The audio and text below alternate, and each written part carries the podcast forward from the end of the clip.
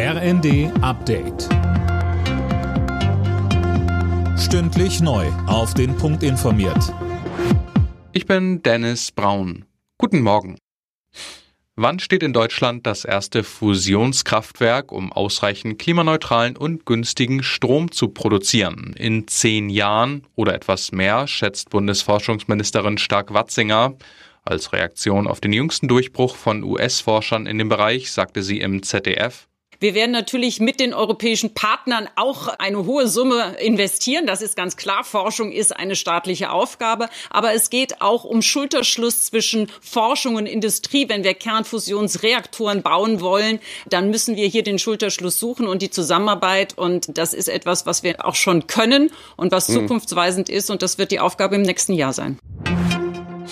Die EU-Energieminister können sich weiter nicht auf einen einheitlichen Gaspreisdeckel einigen. Es war ein langer Tag, aber noch ohne finalen Durchbruch, erklärte Bundeswirtschaftsminister Habeck nach einem Treffen in Brüssel. Größter Knackpunkt ist weiterhin die Höhe des Gaspreisdeckels.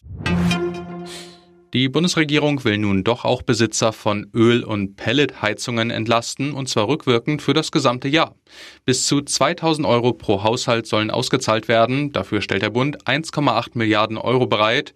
Den Linken ist das zu wenig. Fraktionschefin Amira Mohamed Ali wir wissen es von den anderen Entlastungen, dass sie halt kleine Schritte sind, die natürlich besser sind als nichts, aber die nicht davor schützen, dass nennenswerte Teile der Bevölkerung auch in diesem Winter in große Schwierigkeiten kommen, ihre Wohnung beheizen zu können.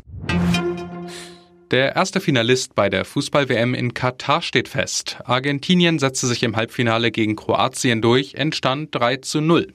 Für die Argentinier geht es am Sonntag entweder gegen Frankreich oder Marokko. Alle Nachrichten auf rnd.de